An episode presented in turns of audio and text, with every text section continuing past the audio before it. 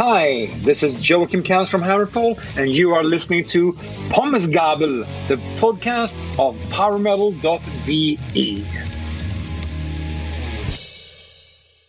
Hey everybody, I'm Marcel from Pommesgabel, the podcast of PowerMetal.de, and this following interview is in English because of our today's special guest. He was born in Sweden and brought us the true heavy metal back in the middle of the 90s with his band. And um, with his band, he will release their 12th studio record. And to be honest, Hammer of Dawn is one of the most powerful heavy, me heavy metal records in the last month, I think. So it's a big pleasure for me to speak with Joacim Cans, lead singer of the mighty Hammerfall. So, Joacim, welcome to Pommesgabel. Welcome to the special episode. Well, thank you very much. It's an honor to be on your show. thank you. So, thank you? you? for the presentation. Thank you for the presentation. You're welcome. So, how do you feel? I'm pretty good, and I'm very excited because now it's uh, it's only a few days before the the actual album comes out, and it's kind of a, a waiting game because you sit around. You we, we've been done with the album for for quite some time. We started to record. I think it was like over a year ago we started to record the album. So it's been a very long process. And, and now, finally, we're about to present this piece of work, this handicraft for the rest of the world. So, of course, you know, you're a bit nervous too. but you're very excited. Very excited. Very excited. At first, I want to talk with you about the upcoming Hammerfall record, Hammer of Dawn, um, your 12th uh, studio record. So, a few months ago, um, the single with the same title was released. So, how was the response from the fans about the powerful title track? I think, from from my point of view, the song is perfect for future live performances. It is. I think we all saw that as like an instant classic, a song that you know, after this album cycle, after this tour, is a song that has to be included.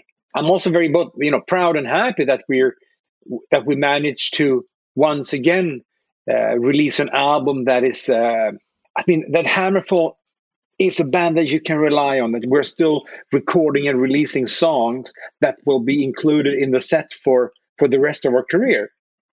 I mean, the worst that could happen is still that you release an album that no one cares about. You release this album because you, you, you have to go on tour. Uh, you want to go on tour, and people or the label or whatever the promoter said, well, then you need to release an album first. And, oh my God. And you write 12 crappy songs and you release it, and no one wants to hear these songs live, but you do at least do three or four songs just to to annoy people. No, just kidding, just kidding. It's um, I, you know the reactions were really good. I would say this is kind of a uh, that song is very Hammerfallish. It's kind of a, a hymn-like song, of course, Hammer of Dawn. Uh, there's no argue about that. I do think it has, as well as the rest of the album, a lot of you know energy. It's so vivid. It's so alive, and and that that's a matter of I would say five guys sitting at home not being able to play live for such a long time. And when we finally were allowed to do something, which was going into the studio, I think everyone was just about to burst. So all this kind of energy and frustration were kind of channelized into the recording. And that is what makes this album unique, I think. Um, yes, uh, to be honest, at the uh, current point, I think that uh, Hammer of Dawn with Crimson Thunder and Renegade is one of my most favorite Hammerfall records of all time, I think. Wow. Um, but cool. I think uh, also that uh, Hammer of Dawn has to grow in the next days and months and years, I think, like Crimson Thunder. The title of the new record sounds quite powerful and meaningful. So, is there any certain meaning behind Hammer of Dawn? Uh, it depends on who you ask. And now you're asking me. So, let me give you my story, my, my, vision on it. You know, I mean, sometimes you have like a, a well thought out story behind everything. Yeah, you know, it's about Hector rising up from the COVID ashes with his mighty hammer. Well, well, not really, but it can be interpreted like that. I mean, Hammer of Dawn is first of all the name of the hammer. That's mm-hmm. Hector's hammer. Because there's mm-hmm. also a song on the album called No Son of Odin. one of my favorite songs with oh. No Mercy and Hammer of Dawn, the title track. Nice, nice. Mm-hmm. Because in the past, throughout our career, people have been referring to Hector as, and Hector is the warrior, Hector as in the son of Odin. He's Thor with Thor's hammer. Like, mm-hmm. no, no, no, no, no, no. He's not Thor. And that's not Thor's hammer. That's his hammer. And now, it, finally, we have a name for the hammer. That's the hammer of dawn. So I would say the if you if you look at the the artwork, mm-hmm. but unfortunately, most people will not even see the artwork because they're going to listen on, on, on on streaming services. When it's so small, it's just going to be like a little thing in the middle. Like I can't really, you know, it, it doesn't make any sense. But this is like a promise for a brighter and better future. Mm-hmm. And Hector, with his hammer of dawn, will lead the way. With the glistening light around the hammer of dawn, uh, do you think it's a kind of dawn for heavy metal or for the mankind? I mean, it, it, it's a it's a dawn. I think it's just a, a dawn for uh, you know a better tomorrow somehow. Mm. I think people are after two years of not you know doing anything. I think people got some some quality time with themselves mm. to contemplate a little bit and just think about what is important in life. Mm-hmm. So maybe something good will come out of this. So it's not everything bad in this pandemic situation. You know what?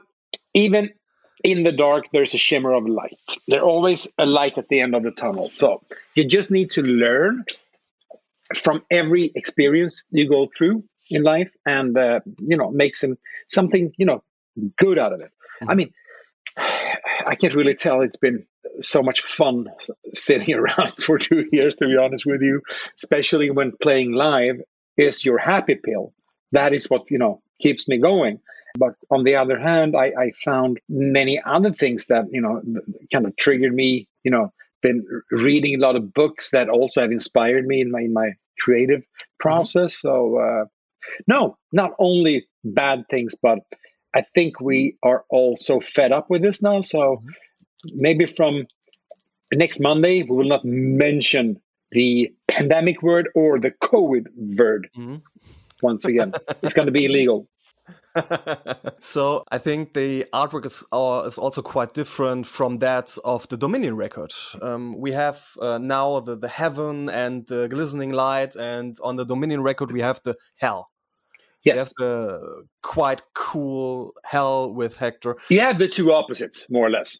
And in your opinion, what are the main musical differences between Dominion on the one hand and Hammer of Dawn on the other hand? I think this album is so powerful and so alive for mm-hmm. the reasons I mentioned earlier. I don't think this album also has more fast songs. and that makes it maybe a little more, you know, when it's up tempo, I think it's more positive in a way. because if you take down the, uh, the kind of the, the, beats per minute and you do more like, you know, slower mid tempo songs, you know, that co- creates a certain atmosphere.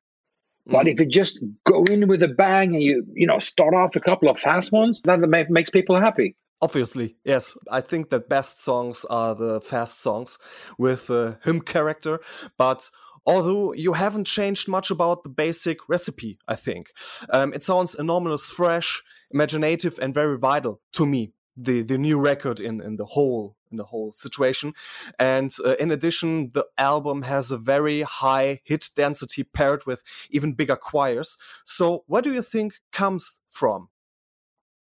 I mean, this is Hammerfall. I mean, this is the way we write music, and this is the way we want to present ourselves. And that's been the same since day one.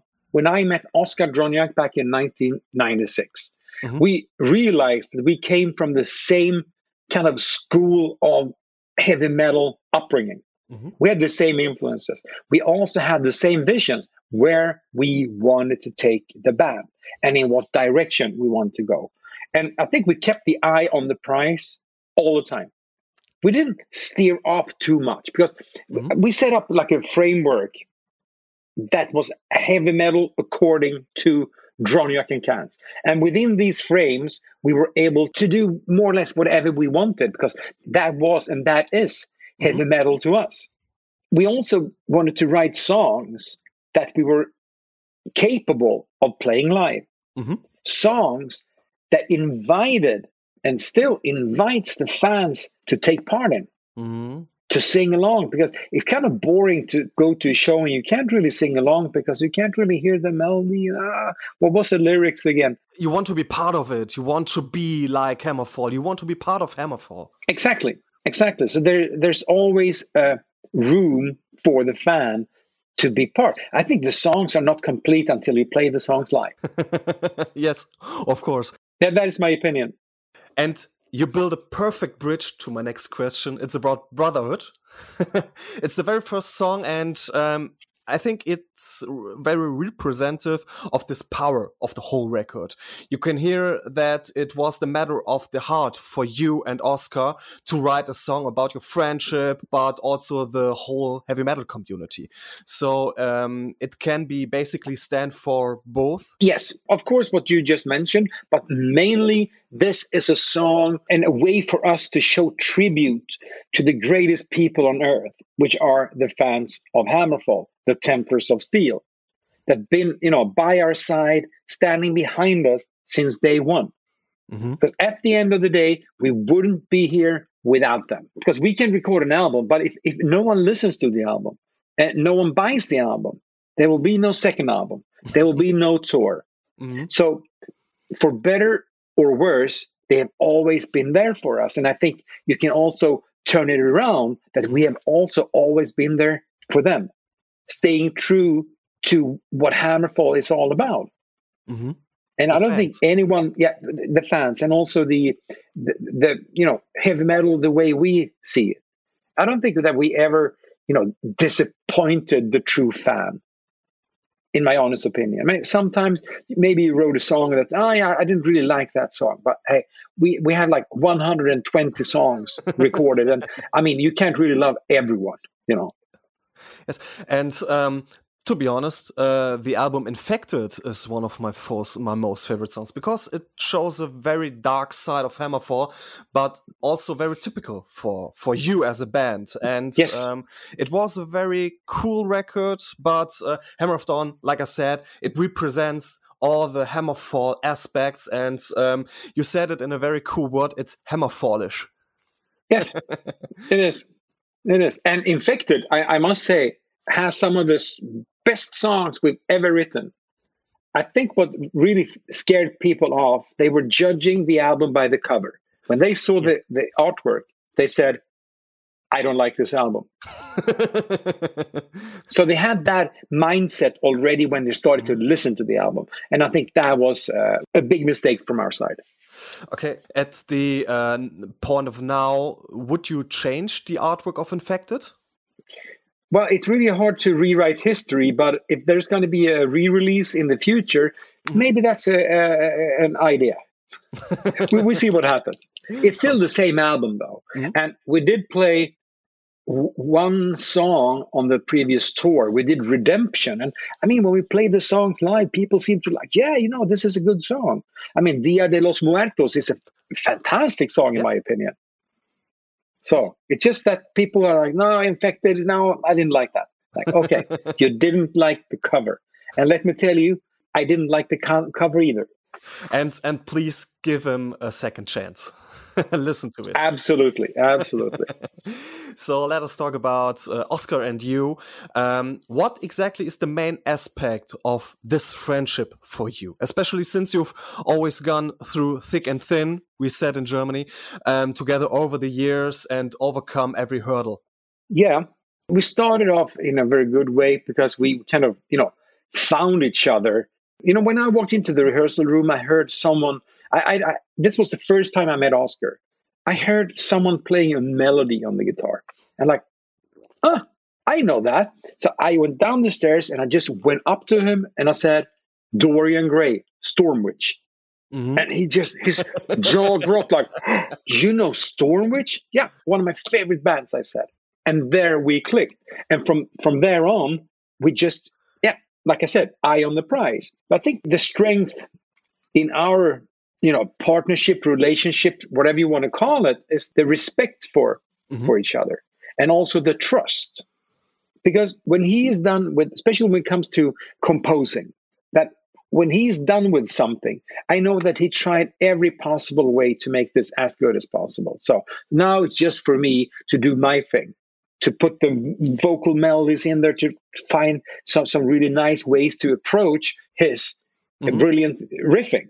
And he says the same thing that he trusts me that when I am done, you know, I tried every possible way and, you know, he can't do it better. No one else can make it better th- than I do. So you know, th- this uh, teamwork is really really strong and i think sometimes when if i wanted to to make some changes and maybe i wasn't really sure about you know the chain studs and, and leather in the early days but he stood there no you know it's supposed to be like this and like okay so without his strength standing behind his ideals i i, I don't think we would have, would be where we are today because he was really uh, standing strong you know like, no, this is the way it is. Supposed to be like this. And like, okay, yeah, fair enough. Let's let's do it like that. And you trusted him, and he trusted I did you. trust him. Yes, and we still fight sometimes over who can leave the band or not. And I will say, you know what? You can never leave. I said because without you, you know, Hammerfall cannot survive. And then he gets upset because no, no, no, you're wrong. You can never leave because without you, nothing will happen. You know, so, but I think that Hammerfall needs both me and Oscar mm-hmm. to be Hammerfall. Because Hammerfall is Oscar, Oscar is Hammerfall, as much as Joacim is Hammerfall, Hammerfall is Joacim. So, but uh, to be honest, uh, hand on your heart, um, what was your first thoughts um, as he uh, blondes his hair a couple of yeah. years ago? Yeah, you know, I, you know, it's. Uh, I, I, think you only live once, so you should, of course, try everything that's uh, possible and, and, and legal, of course. and he is kind of blonde-ish. Uh-huh. His hair color, because he was, you know, coloring it black for many, many years. Ah, okay, okay. So that that fooled a lot of people. So, uh, so yeah, no, it's yeah, exactly. I mean, uh, you've probably seen the photos of his kid, and he's really blonde, really blonde. So, uh, and that's natural. So, nah, you know, it's just a hair color. just hair color. and um, you, you said that uh, you only live once, and um, you have to to pick up the chance to play some music with King Diamond. So for Venerate Me, uh, you could win the King Diamond uh, as a guest. And how did the contact come to come about, and how did he stand before his contribution to Hammerfall? when Oscar presented the song to me, "Venerate Me," he uh, he said that after the solo in, in this O part, he, you know, I can really hear King Diamond singing. like, yeah, you know, why don't we ask him? Like, can we do that? Well, of course. I mean, we, we know King. We met him a couple of times, but the fact is that Pontus, the uh, the the other guitar player, mm-hmm. he is King Diamond's sound engineer. Oh, okay. So he knows King quite well. So we asked Pontus, you know, can you call King and just see if he would be up for it? Yeah, of course. And he did. And he was up for it. He said, Yeah, hell yeah, yeah, I can do that. we have to keep in mind that this is more of a cameo. Mm-hmm. This is like a, a special appearance mm-hmm. by King Diamond. I don't want to present this or sell it as a duet or a, a featuring part because it's a very small part, mm-hmm. but I think it's very effectful. He just comes in there, he does his King Diamond thing, and then he's out of there. Goodbye. and he's, you know, so it, it's it's quality, it's not quantity. Yes. yes. And, and, both me and Oscar are huge King Diamond fans. I mean, we grew up on Mercyful Fate, then of course with with King Diamond, and and we are so proud that he wanted to be a, a, a small part of, of Hammerfall history. Anytime, King, if you need some vocals on your albums, give me a call. okay. if you want to call back the favor. so does this song venerate me? Um, deal with the mortality of mankind? I think it's a very meaningful title and uh, yes a meaningful text. A lot of songs on the album actually talks about uh, mortality or because during the, the pandemic i kind of realized that hey fuck i'm not immortal. Mm-hmm. eventually i'm gonna die. And especially this song talks about that we all die twice. Mm-hmm. The first time when we take our last breath. Yes. The second time when someone says your name for the last time. Oh, it's a deep meaning, yes. Mm. It has a little the same meaning as uh, Dia de los Muertos, the way they do it in uh, down in Mexico. Mhm. Because as long as there's a picture on the wall somewhere of a person, that person is still alive in the afterlife. Mhm. As soon as someone takes down this the last picture and you know throws it away, then the soul disappears totally. so it's kind of a, a similar way of, of seeing things, but I think it makes a lot of sense. And that's that's why Elvis Presley is still alive. and Lemmy. And Lemmy. And Lemmy. Yeah. And um, I think there is a pretty cool Disney movie about this uh, this topic. It's called Coco, and Yes. I have to say that I have a little tear in my eyes, like I heard for the first time. Always will be the first power ballad I've heard, and uh, not today reminds me a little bit of this power ballad. So in terms of atmosphere. So, what is the new power ballad not today about? Depends on, on when you ask me. You know, uh, today's a Tuesday, so let me see what it's about today. You know, so lyrics are very personal. I would Mhm. say Mhm. lyrics should also be very personal to you and whoever listens to it. I want them to listen and get like. Then I, I would ask them, okay, what does this song mean to you? Mhm. Like, yeah, you know, it means this and that. Like, oh, good. I never thought about that. When I wrote it, maybe it meant something else to me. So that's why I don't want to, you know, get into, you know, get into the, the depth of the song because then I will kind of reveal everything and and uh, spoil the, uh, the the effect, so to speak. But Mhm. to me, this is kind of a very melancholic type of song. It, it's a ballad, but at the same time, not really a ballad because Mhm. it has a certain the, the, the melody on the guitar is, is brilliant in my opinion. Explosive melody. I love it. Yeah. The harmony of it.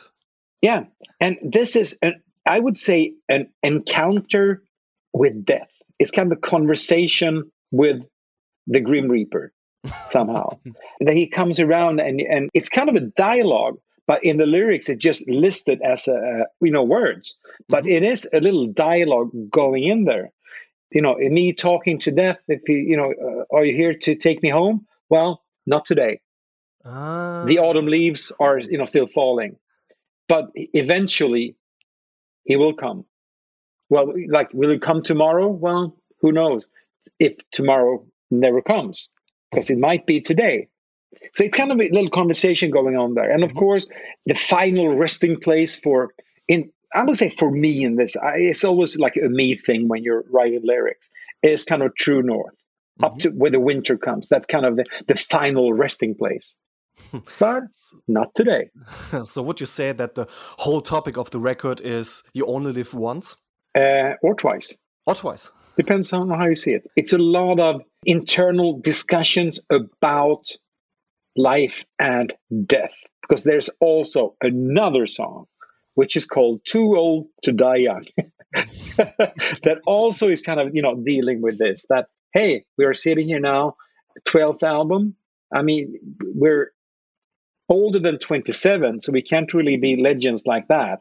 We can't, you know, be the uh, Amy Winehouse, Kurt Cobain, or you know James Dean that all died at 27. We're way Mhm. too old for that. So, eh, let's just continue to do this as long as you know, as long as we can, and as long as we can make a difference, and as long as it is fun. Because we still have so much more to give. There are so many anthems still unsung yes. and that's what I'm saying about uh, you know talk about in the song, Mhm. and that's how where I see Hammerfall right now. That you know what, we have a new album com- coming out, which is very very you know vital and powerful, and we have still a lot of songs inside ourselves that are unwritten, even though it's a struggle. Mhm. I wouldn't say that this album came easy at all. This was the the toughest album ever to write to compose. But from my point of view, um, I have to say that uh, you as a singer reached up the next level. Was it hard for you as a singer to record the the, the whole re- to the whole album um, during the uh, pandemic situation, including the contact uh, restrictions? I think the problem was that I was at, at home for one and a half years, not singing at all. of course, when I, I did the the demos and I, when I was uh, writing the, the vocal melodies, mm-hmm. I was recording, but that different type of recording. So when I came to the studio, I was like Bambi on on you know on ice, vocally like oh shit, how is this supposed to work? So that that was kind of a struggle. Mm-hmm. But the big frustration at first was the fact that I was not allowed into to United States, mm-hmm. so I couldn't go and work my, with my vocal producer. So we needed we had a, a like a, a, plan B. Mm-hmm. We had an additional plan, I would say, because plan B sounds like that's kind of okay. We have to go here because we can't go elsewhere. But mm-hmm. I, was in contact with uh, Jacob Hansen in in Denmark. Mm-hmm.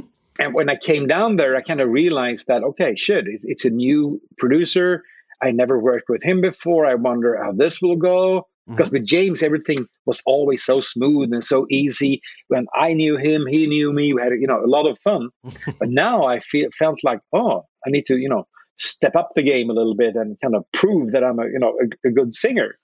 So uh, with someone new, with someone new, and I think maybe that triggered me a little bit to to push it a little bit harder. And I also know now in retrospect that he pushed me harder than uh, uh, anyone else did before. If you haven't been on stage for for so long, your your voice is a little bit out of shape. Mm-hmm. Your recording window is not as wide as before. Let's say if I'm usually in the studio two two and a half hours, mm-hmm. now I had like mm, maybe one and a half, maximum two hours, because then the, the character of the voice would change too much. So I, I, think that was why I just went in there from the first second and just delivered. And I think also that Jacob Hansen uh, fooled me. He tricked me a little bit because he said, Yeah, we got everything we need, but give me one more. And when I heard that we got everything we need, you know, I took a deep breath and relaxed. Okay, I gave you one more. And usually those takes were the best takes because I was relaxed. So is Hammer of Dawn your personal black album? no, it's too too bright for being a black album, isn't it? We'll see in, in retrospect how we, how we will look at that, and uh, but it's still it's it's a solid album, and, and it will be for sure a very important album in the history of of Hammerfall for sure. Yes. Of course, it would be fantastic to to have this so-called black album in your discography, but at the same time, there are many people, if you know, if you're talking about Metallica, that kind of said that they have done nothing good at all after mm, the Black yes. Album. And I don't want to get there, you know. I'd rather have a very solid, you know, handful discography with not stepping away too much. Because if you compare the Black Album or any other album after that with the Dead You album, it, it, kind of sounds like two different bands. Yes, yes, you're right. But if you compare Hammerfall now, album 12 with the first album, you can still hear, yeah, you know what? These guys are serious in what they're doing. This is heavy metal and nothing else. And hopefully, I will see you uh, at the end of April uh, together with Helloween in Bochum. So, what can fans generally expect from this powerful package? Well, they can expect the ultimate heavy metal experience from the masters and the pupils. Mm-hmm. Um, unfortunately, it's still very unsure what's going to happen with the tour. I must tell you that. Uh, but no matter what, the tour will happen one way or the other. I think it was so cool when Helloween approached us and, and asked if we wanted to do this together with them, mm-hmm. because we, we all knew that when the restrictions will be lifted and everything is back to normal, mm-hmm. nothing will be normal anymore. Yes. Because yes. everyone will be out on tour at the same time. You know, people have been unemployed for quite some time. Maybe they have money to to buy one ticket to one concert. Well, here you have the happy hour uh, package, two for one. Most parts of Europe is not open, and we're getting you know very close to you know end of February. Mm-hmm. So uh, we see what happens. But like I said, no matter what, the tour will happen one way or the other. And I'm looking forward. So, as a figurehead uh, of modern heavy metal like you, um, how do you feel about the Helloween reunion with Michael Kiske and his groundbreaking singing voice? It's all about having fun. And I think the guys in the band are having more fun than ever, I would say. They're out there enjoying the ride. And you can also see that if you listen to the latest album, the, the Helloween mm-hmm. album, that this really gave the whole band an energy boost mm-hmm. that they really needed. But no, I think it's brilliant to do it like that, and and everyone should be invited. They should not exclude a- anyone because no matter if you were the the original singer or the last singer or the first guitar player or the last guitar player, you, you all have your place in the band. They are all like a, a little piece in the he- big Helloween puzzle or a little piece of, of the, the history of the band. Mm-hmm. No, I think it's cool. And if you play your, your cards right, I mean, the shows can be fantastic. Yes. And Hammerfall had an immense wake up call for the zine 25 years ago. So, which bands do you think could have a similar high status in a few years? Oh, that's a good question. Thank you. that's a very good question. I think I don't think we, we have seen those bands yet. I think they're still, you know, at the in the rehearsal room, yeah. polishing the uh, the chains and, and their studs and and the, and the leather. I see a big movement going on in North America, in, in the US and in Canada, when it comes to these young bands playing new wave of British heavy metal. they are so true to the true roots of heavy metal. I mean, for, for a period of 10 years, we had all these bands going back to the 70s. Mm-hmm. But now they are at the beginning of the 80s instead. And I think that that is very, very promising. Uh, and, and who will be there? Who will be the groundbreaking bands? I don't know. Because still, bands like Hammerfall and, of course, Sabaton will be around for mm-hmm. for a long time. Mm, yes, because as long as you have Iron Maiden, Aerosmith, Guns N' Roses out there on the roads, eh, we should be pretty, pretty safe because we're a, a, bit younger. yes, and uh, the first time I saw you was uh, together with Stratovarius, 2005. I think it was the Monster Metal Madness tour and yep. I saw you in Cologne. So, how would you describe the development of Hammerfall as a live band from then, 2005, to now, 2022? I think we are so much better as you know musicians. We know how to entertain a crowd, no matter if we have a big pyro show or if it's only us on stage. You know, if you go back to when the debut album came out in, in 97, we went on tour. We knew nothing about anything. Mm-hmm. Went up on stage and like, oh, who are you? Why are you touching my gear? oh, you're my guitar tech. Okay, I never heard about the guitar tech. You know, so everything is a learning experience. And everything changed when we took the break in 2013. Mm-hmm. I think from the tour you were talking about to the infected tour, you know, mm-hmm. we didn't really know how to approach things. I think we kind of lost our way a little bit. And we took the break, and when we came back, the momentum started. Mm-hmm. And then we realized that, you know what? The key word for everything is fun.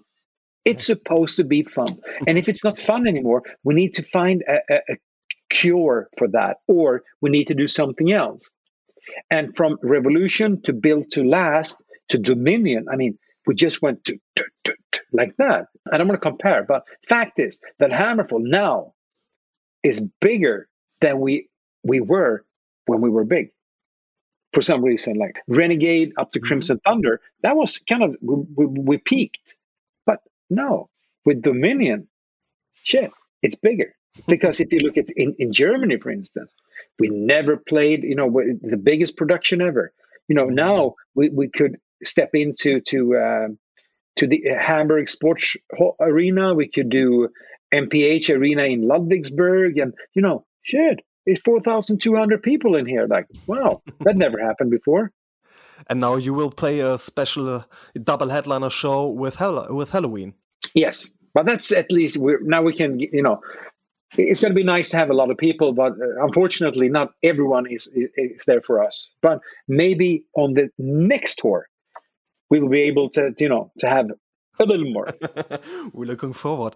So, um, 2022 also marks the 20th century of my personal hero metal record, Crimson Thunder.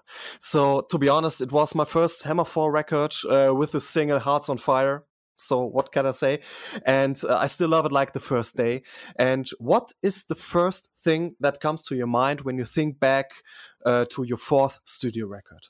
No, I have really good memories on this one. We went down to Tenerife and recorded the the album in Andy Deris's studio. Ah, yeah, uh, together mm-hmm. with Charlie Bauerfeind as a producer. That was the first time we uh, we worked with Charlie, and that was also he brought a whole new way of recording to the table. It was a learning process how to mm-hmm. to, to work with Charlie, but no, I, I think the um, this album really set the not the standard, but I mean with, with Renegade, we had an instant success in many territories. But with with Crimson Thunder, I think everything just you know stabilized. We had our foundation set that no matter what would happen after that album, you know, we will still be a band that mm-hmm. will be around. Because throughout the years, so many bands have come and gone. Yes. So many bands but Hammer you know, still alive. We're still alive. Unbelievable. With such a powerful record like Hammer of Dawn, but also with uh, Dominion, Built to Last, uh, they were also powerful and so great for me. So thank you very much for the great music. And from today's perspective, to have a quick look on Crimson Thunder, would you do anything differently than you uh, than you did back in uh, 2002? You know what? You can't change the past of course, there are things that I, I would like to change if I could, but if I if I did change them, it would be like a butterfly effect that it would have a, a, a big effect on the future. Mm-hmm. So I would say no on that question, not at all, because I did in a personal matter, I did everything as good as I could back then. But maybe I would go back to the mid 90s already and just whisper in my own ear, don't forget to have fun. Oh yes. you know, don't don't overthink things. Just do it. so Joacim, it was a huge fun for me to speak with you, to speak about Hammer of Dawn, this powerful record. Thank you very much for the chance to talk with you about this. Is there anything you want to mention about uh, Hammer of Dawn or the upcoming tour? Well, not really. I mean, it's uh, I, I'm just so anxious and so kind of a little nervous now to uh, to get the reviews from from the fans, of course. I mean, from from the journalists, eh, it doesn't matter. They don't play in a band anyways. They always know better than bastards. Uh, no, it's going to be fantastic to when we're on stage again, meeting all the old fans and the new fans. It's just going to be a big happy party. It's going to be like a family reunion, so to mm-hmm. speak. And I think we miss the fans as much as the fans have missed us. So it will be like end of the, the war mm-hmm. celebrations, more or less. People will be very, very, I think, very happy, very positive, and uh, even though things will not go back to what we refer to as normal, I think we'll, it will be go back to something even better. Mm-hmm. And so thankful, thankful for live music. Yes, so no more open-ended questions, but instead of one, my friend, what is your most favorite song at this moment? Believe it or not, it is a song in French. Okay. With a, a girl called Zaz. Z A Z. Mm-hmm. Le Jardin des Larmes, featuring Till Lindemann from Rammstein.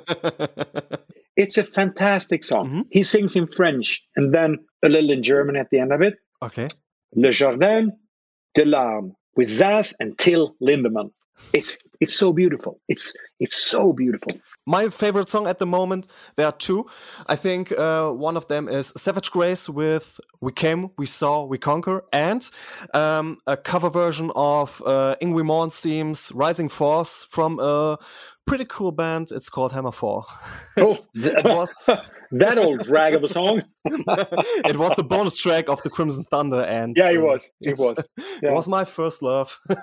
no, of course, you know you can't change that. You know, I mean, that is no. the most important.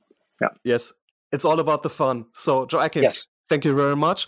And um, Joacim and I Wish you, dear listeners, all the best and have a nice day. Goodbye. Goodbye.